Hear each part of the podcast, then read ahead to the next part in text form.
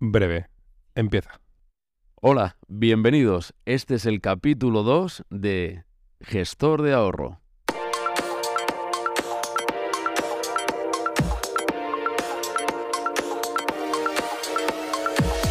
¿Qué es gestor de ahorro?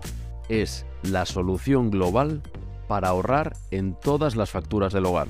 Electricidad, luz, fibra, telefonía y algo más que añadir. Soy Cristian García y mi compañero Pedro Castellanos. No, nada más que añadir. ¿Qué tal? Encantado de saludarte otra vez.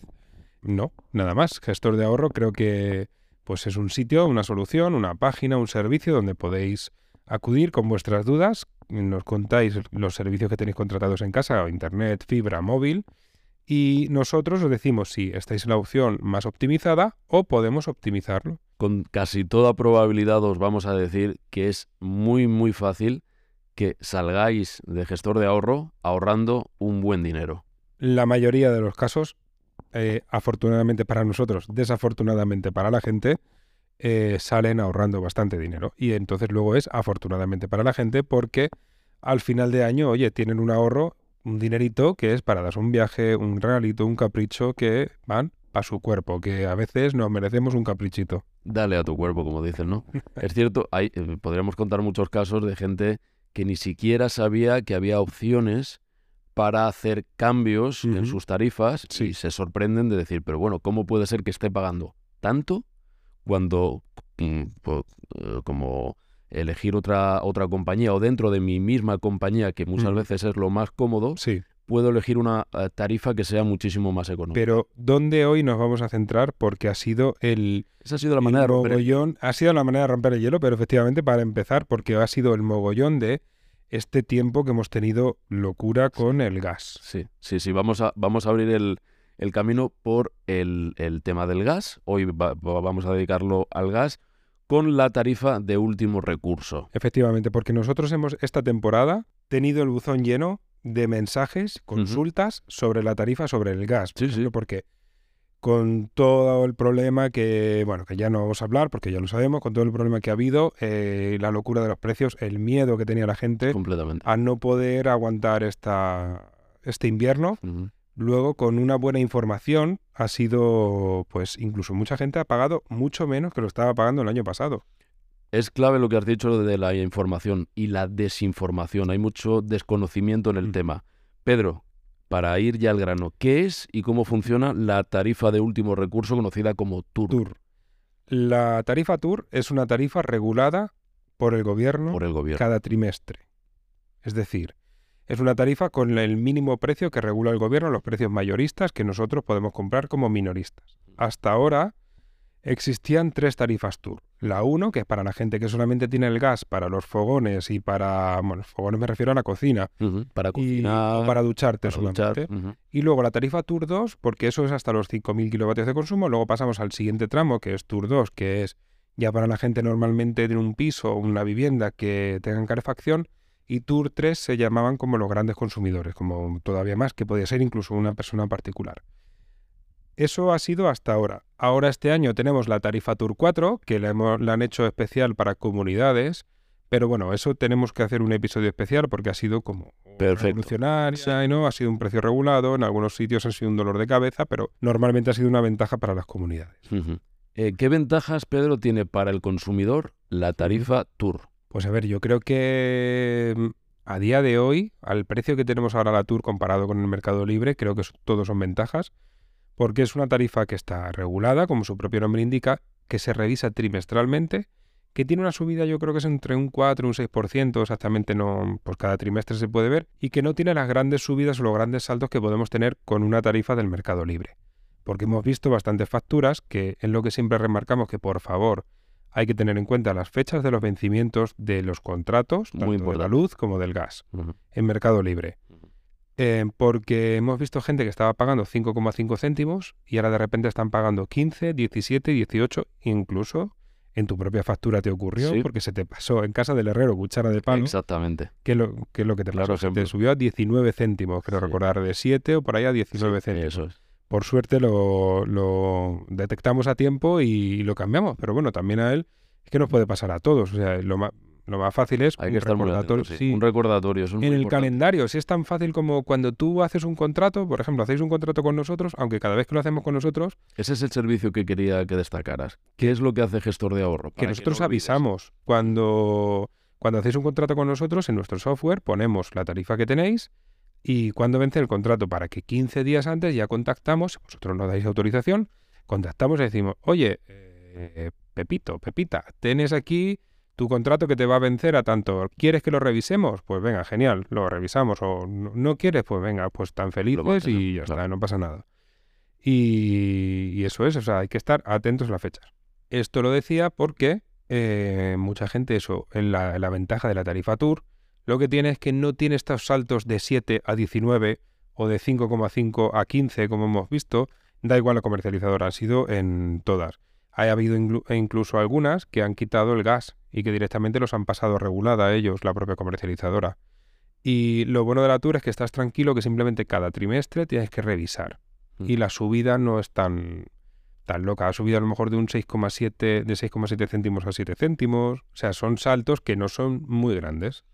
Cuando un usuario tiene la tarifa Tour, eh, tiene permanencia durante un año, puede cambiarse en algún momento. No hay ningún problema, por lo menos con las, eh, con las empresas de tarifas reguladas, que son, o sea, las empresas de tarifas reguladas son empresas como, vamos a decir, Naturgy, Iberdrola, Endesa tienen como submarcas, digámoslo así, submarcas o empresas que están reguladas por el gobierno. Naturgy, por ejemplo, es comercializadora regulada Grupo Naturgy, Endesa es Energía 21, Iberdrola tiene Cure Energía, y luego está también, tiene Total Energies, creo que se llama Base, no me acuerdo bien ahora mismo, pero todas, hay varias grandes que tienen la regulada por el gobierno.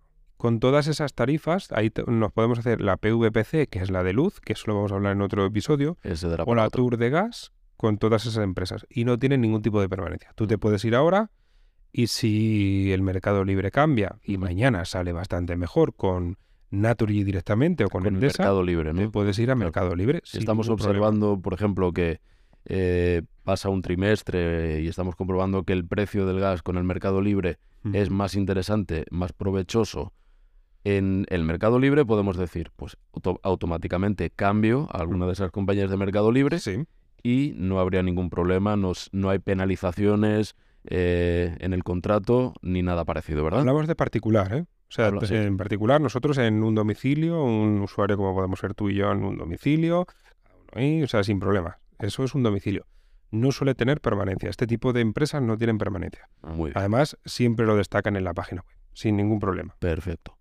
Y ya para acabar, ¿cuál es la manera de contratar la tarifa último recurso? Vale. Ha habido mucha polémica con la contratación durante un tiempo cuando hubo el boom, hace dos, tres, cuatro meses.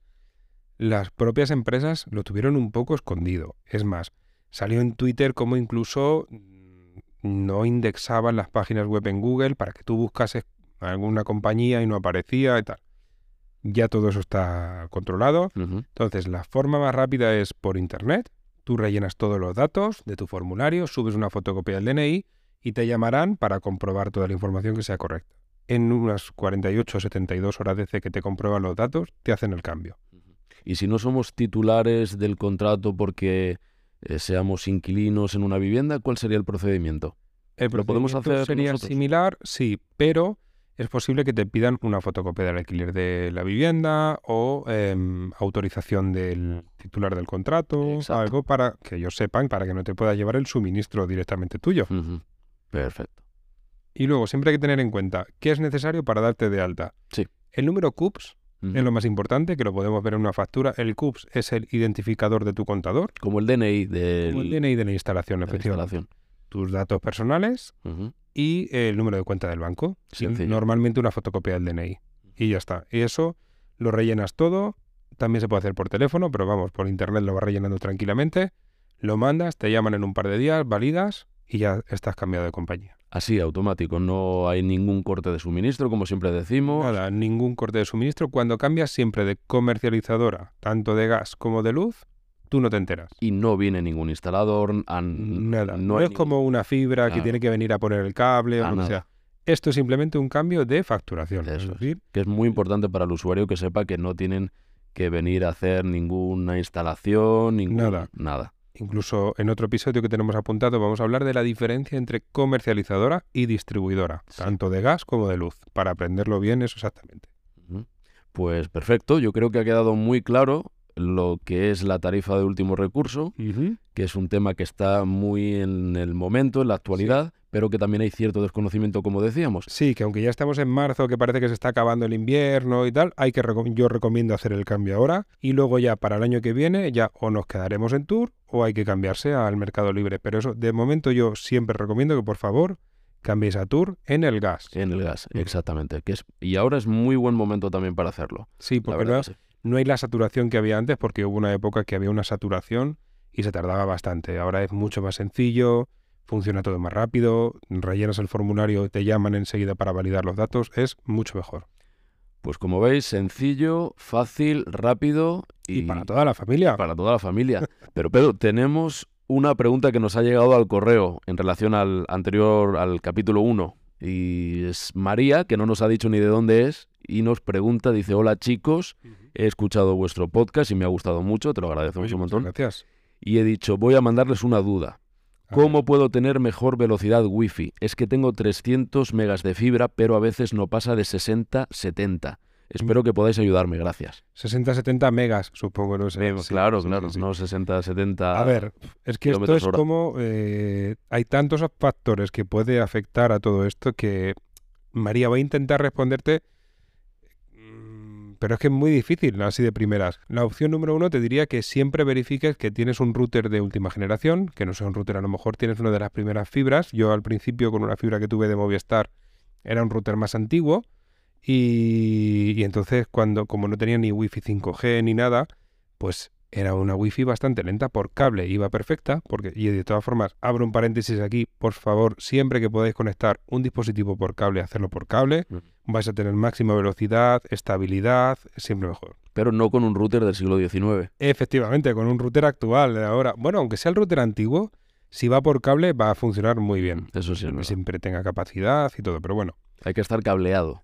uno de los factores que más afecta es que la wifi a la que te conectes que sea 5G como mínimo. Entonces, si estás con una compañía que tienes el mismo nombre de la wifi dos veces y uno de ellos es Plus o 5G o lo que sea, Esa es, esa una duda que tenía. Sí, Yo ¿cuál? mismo, sí. Eh, cuando en los routers tenemos el Wi-Fi Plus y el Wi-Fi normal. Eso es por el, el- es un wifi, eso podemos hablar en otro episodio. El 2.4 GHz y el otro 5 GHz. Eso hablaremos, porque una conviene, tiene más distancia pero menos velocidad y otra menos, o sea, menos distancia llega porque la frecuencia es más alta. Eso lo hablaremos. No vamos a desvelar cuál es el que tenéis que utilizar si estáis cerca o estáis lejos, o si tenéis habitaciones Sí. y obstáculos en, en casa, pero lo vamos a desvelar en el próximo o en otro en otro, porque capítulos. aquí han salido ya dos o tres para, para dos o tres episodios más. Por supuesto. Bueno, entonces, la recomendación más rápida es que siempre te conectes cerca del router, lo más cerca posible, que a veces es imposible porque tu habitación está en la otra casa, entonces eh, a, la, a la red 5G o por cable. Abrazar el wifi, eh, abrazar el router no es la solución. No, no, porque Dormir con el router en la cama no, es la no, no solución. es la solución, porque encima si abrazas, tapas cobertura y llega menos. bueno, pues, oye, pues muy bien, me Pues ha hecho mucha aquí. ilusión. Oye, no, no, te digo, me ha hecho mucha ilusión nuestra primera pregunta.